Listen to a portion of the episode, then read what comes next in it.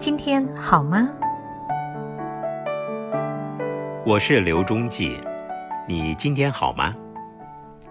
如果以饮食习惯来比拟阅读的话，我是一个杂食的动物，就是说什么书都看，什么知识都有兴趣来探究。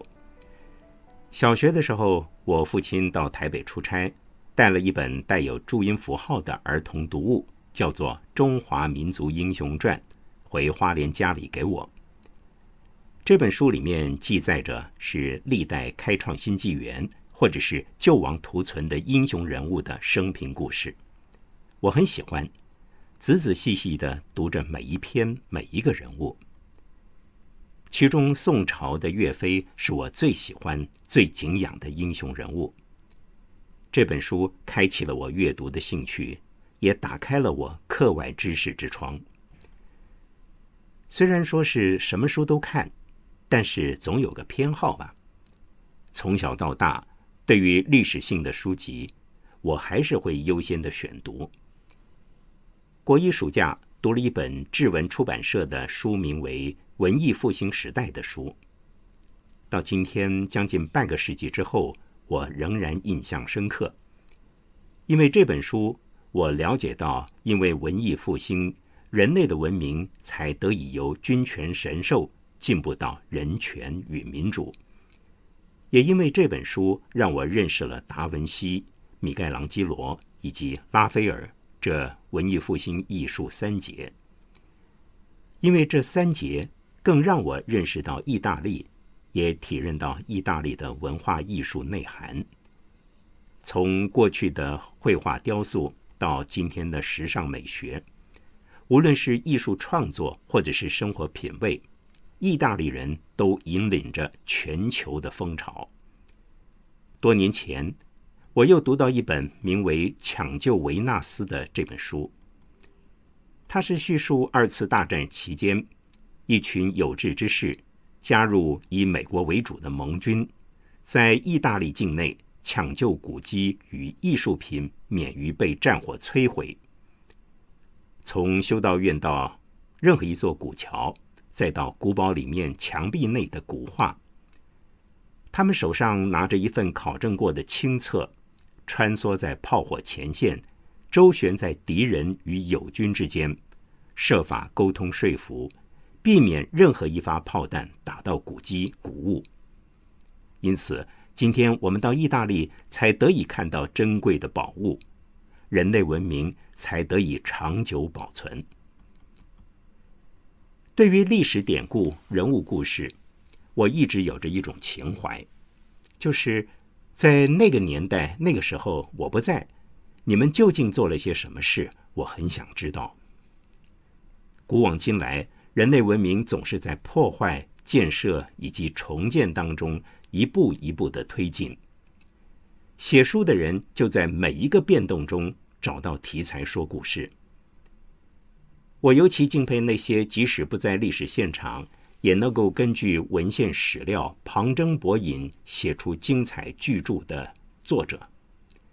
石景谦先生是大家公认的中国现代史专家，而可以相提并论的是黄仁宇及唐德刚等两位近代史学者。最可贵的是，他们有大时代变动的亲身体验。在严谨的历史考证训练之下，动手动脚找证据，说出一段一段近代中国的历史伤痛。我个人特别喜欢唐先生的笔调，在生动叙述中夹杂着有辛辣味儿的评述，总让人对那些时代、那些人干下了一些什么事印象深刻、记忆清楚。跟中国有血缘脐带相连的台湾，每当经历内忧外患的震动，必定要承受如海啸般后患浩劫。施淑清女士所写的一本叫《风前尘埃》，以小说题材的方式演绎了一段日据时代花莲吉安那个时候叫吉演，那个时候呃居民的生活、族群的生活。还有爱情、文化、历史的冲突，因为花莲是我出生的地方、生长的地方，所以读起这本书特别有亲切感。台湾骨髓移植播种者陈耀昌医师，他能看病、做研究，也能写小说。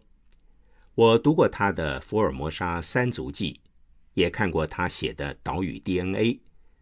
在他浓浓的台湾情的笔锋下，我看到了台湾先民的艰辛苦难，也认识了台湾人的骨子里到底是个什么模样。读历史的著作，不只是像看故事书般的有趣，更可以训练自己的思考与视野。我总是认为，在重大变动当中，每一个重要的历史转折，都不是单一因素所造成的，它一定经过一段时间酝酿，在多种力量牵动之下所形成的结果。生存在现代的人，往往以果断因。特别是对承担重要的枢纽人物，常以有限的知识讯息来判定历史功过。如果能够多读历史著作，会得到更宽广的资讯，培养更开阔的胸襟，对人对事对环境变动，能以更包容的态度来面对跟阴影。我的职业生涯里很重要的一段是电视新闻记者、主播及主管。一方面因为工作的需求，二方面自己也真是喜欢。我对新闻事件及其幕后的相关著作非常感兴趣，也读了很多。我自己曾经有过亲身采访：一九八九年天安门事件，一九九一年幻象战机伦敦首度试飞。一九九五年神户大地震等等等等国际事件，再加上担任主管的时候，经过一九九一年沙漠风暴、二零零一年九一一攻击事件以及随后的阿富汗战争，我负责掌握议题，并且调度人员采访。许多位当时在烽火线上的媒体工作人员，他们在事后描述当时情景所出的书。我都乐意仔细阅读。美国 NBC 派驻在中东二十多年的记者理查·安格尔，在二零一七年出了一本中文译名为《全面失控：一名记者在中东二十年的采访实录》，详细叙述了中东政治情势转变，也诚恳坦白检讨美国中东政策的错误所在。因为我曾有调派记者赴中东采访的经历，所以对他在书中所提的情势演变、相关领袖人物的动态，多半能像看戏一般的连得上戏。重要的是，我敬佩像理查·安格尔这样的记者，能在阿拉伯世界蹲点二十年，从时间的轴向深度理解演变的表里因素。也从地缘政治的宽广视野发展出丰沛的人脉，做出深入而又精彩的报道。我们可以羡慕英美法等等大国有大国的格局，可以让媒体及从业人员有宽广舞台表现，但是也要对认真执着于职责的记者们表达敬意。一九三零年代，美国记者埃加德·史诺。因为采访毛泽东、朱德、周恩来等人，写成了一本中文名为《红星照耀中国》的书。这本著作与当时国民政府的剿共政策当然是违背的，但是因为他深入延安、亲近采访人物，文笔流畅、内容丰富，很自然的受欢迎与重视，也因此影响了美国社会及舆论，甚至政府。在后来国共内战当中，美国政府对国民政府态度的逆转以及断绝所有的援助，多少都有产生潜在的影响力。我要说的是，媒体记者可以是好的报道者，也可以是有影响力的书本作者。随着生涯职涯的变动，我的阅读领域也随之扩张。二零一一年起。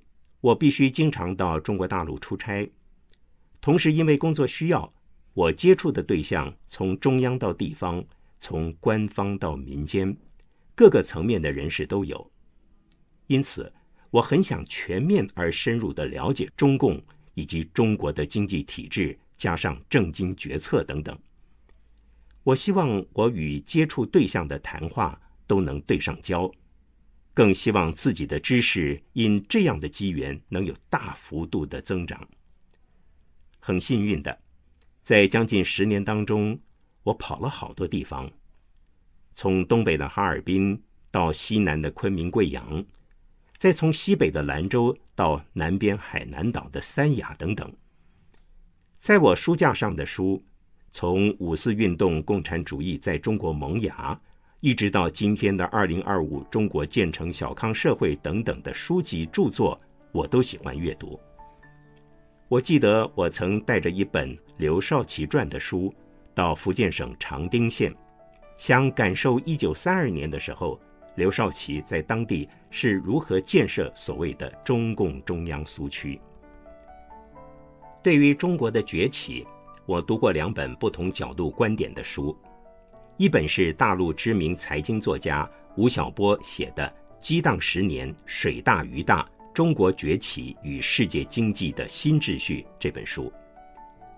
听书名就知道他在描述中国经过什么样的努力。取得了全球第二大经济体的地位，并且预测未来的发展。另外一本是服务于投资金融集团的分析师葛义豪所写的《独特又矛盾的经济体：二十一世纪中国奇迹的背后真相》。他则是在探讨中国独特的分权又中央集权的体制下，如何创造过去高度成长的经济发展。